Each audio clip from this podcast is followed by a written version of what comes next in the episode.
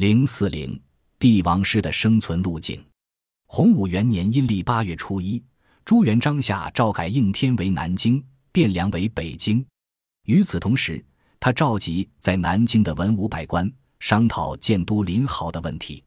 所有人都同意，因为他们中的绝大部分人都是淮西人，建都临濠正好可以满足他们衣锦还乡的心愿。在这些人中，只有一个人投了反对票，此人不是别人，正是刘基。刘基将林豪的地理位置和风水情况做了一番分析，最后得出结论：林豪虽然是当今圣上的故里，但并不适合在此建立都城。朱元璋盯着刘基半天没有说话，内心很是不快。李善长察言观色，当场反驳道：“刘基一派胡言！如果说林豪的风水不好，那为何还会出皇上这样开疆辟土、光耀千秋的大人物？”李善长的话让刘基无言以对。他知道自己这时候说什么都是错，一切取决于朱元璋的态度。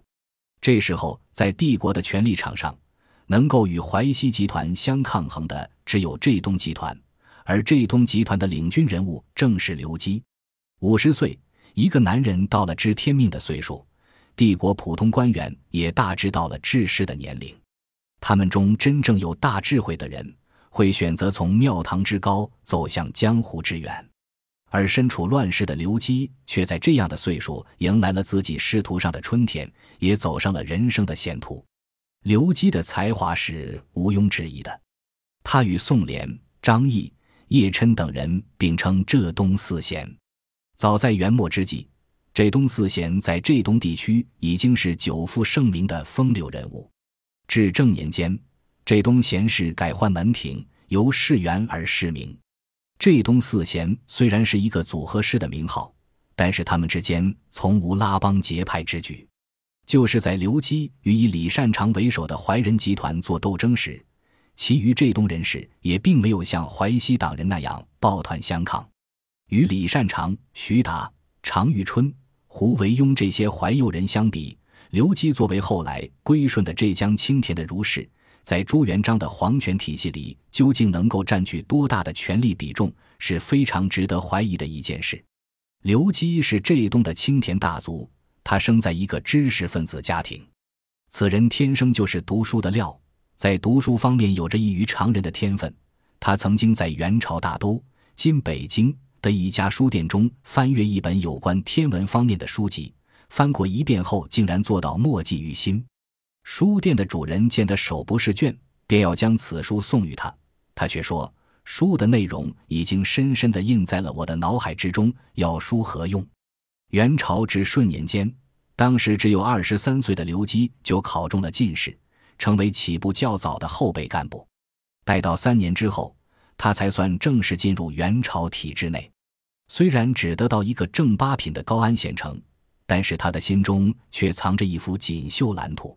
有人形容他慷慨有大节，论天下安危，一形于色。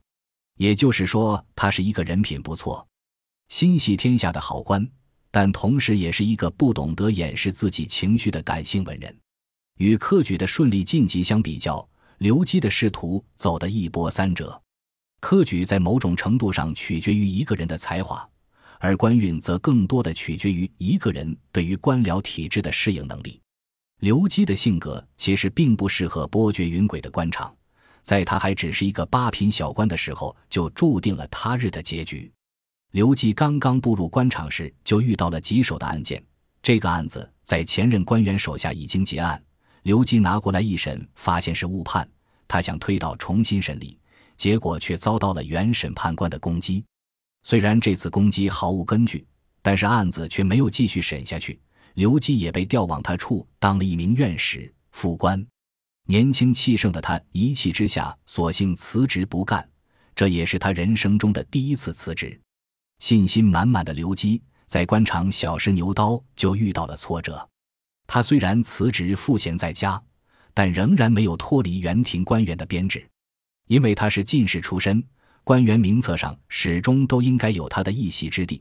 所以，等到朝廷的官员编制有了空缺，还会将他重新启用。对于刘基来说，这一次等待的时间似乎漫长了那么一点儿。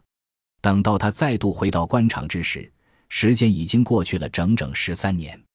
这一次，刘基被袁廷任命为浙江儒学副提举，也就是分管教育的副主管。至正十六年春，浙东黄岩人方国珍举兵反袁，行省推举刘基为元帅府都事。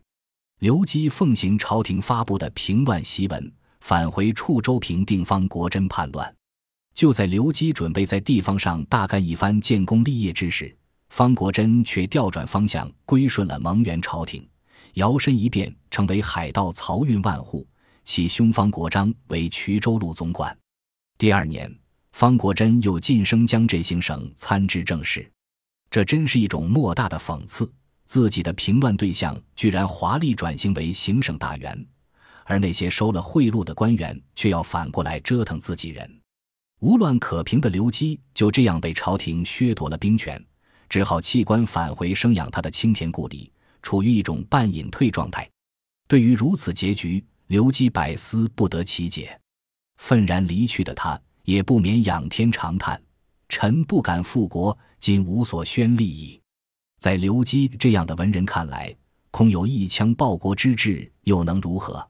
在那样一种大环境下，也只能有心无力唱大风。无论是张士诚还是朱元璋，都不过是乱世中浑水摸鱼的一方流寇。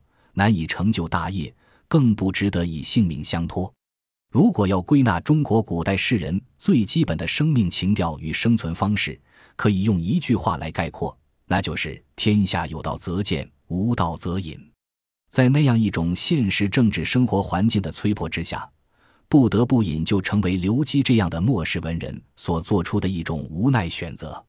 处州东面是占据浙东的方国珍。北面是势力强大的张士诚，西面朱元璋的军队也步步紧逼。隐居的刘基已经无法再为朝廷效力，他必须对自己的人生方向做出新的调整。可是他从内心深处瞧不起这些割据一方的草寇势力。这时候，刘基所能做的就是两件事：一是组织乡人于乱世中自保，免遭方国珍的骚扰；二是写出内部传世的寓言巨作。玉离子，借此抒发乱世文人的心头郁结。刘基的出山，可以说一半是朱元璋请出来的，另一半是被当时的形势逼出来的。明朝军队占领金华等地后，为了能够迅速在浙东地区打开局面，朱元璋想尽一切办法将刘基这些有影响的浙东大族收为己用，以安抚地方人心。朱元璋对刘基的了解。不像对怀幼集团成员了解的那么多，朱元璋知道刘基这个人，应该是他的势力范围扩展至浙东以后的事。朱元璋是游民出身，知识水平也是有限的，对知识界精英人物的了解也是听别人描述的。他们说刘基少有英名，海内闻之。朱元璋就算在这之前没有听说过刘基的大名，但是对于怀揣着平定天下之志的他。对于人才的渴望要超出同时期其他几路反王。朱元璋深知，要实现平生之志，不能光靠出身像自己一样的泥腿子，必须广纳天下人才俊杰。李善长算一个，刘基也算一个。朱元璋这么做，也是吸取前朝那些创业之主的做法，这是他们在创业阶段惯用的一套伎俩。但凡势力遍及之处。他们都要征召当地的名士大儒为己所用，就算不能为己所用，也不能为他人所用。不管是真的尊儒，还是为了捞取一个政治家的印象分，朱元璋总是会摆出一副尊重知识、尊重人才的贤明姿态。在进入浙东前，朱元璋的人才库里这时候已经储备了李善长、胡惟庸、汪广洋、陶安、朱升等一大批家门口的。江淮一带文人谋士，自古以来，浙东一带都是英才荟萃之地。刘基、宋濂等人自然不会逃过朱元璋的视线。朱元璋刚到滁阳的时候，李善长就向他举荐了浙东的名士宋濂，说宋濂之星象精美。宋濂景仰北宋大儒联系先生周敦颐，所以才给自己取名为濂，字景濂。宋濂半生坎坷，屡考未中。但是他的学问却传扬四方，袁廷有意召他去修国史，可他推辞不就。除了一些人际方面的原因外，主要也是他已经预感到元朝的统治即将崩溃，自己不宜远离相对安定的家乡。正所谓君子不立危墙之下。当朱元璋弯下身子向宋濂请教时，宋濂却谦虚地对他说：“自己的才学远不如青田的刘基，你应该请刘基出山辅佐。”至正十九年，朱元璋的军队攻下楚州城，刘基被强行带到南京，带到朱元璋的面前。朱元璋向刘基表明了自己的观点，希望他能留下来帮助自己开拓疆域，成就一番伟业。苦口婆心的做了半天思想工作，刘基依然不为所动。朱元璋只好又将其放回乡间，待到身边的人才就这样溜走。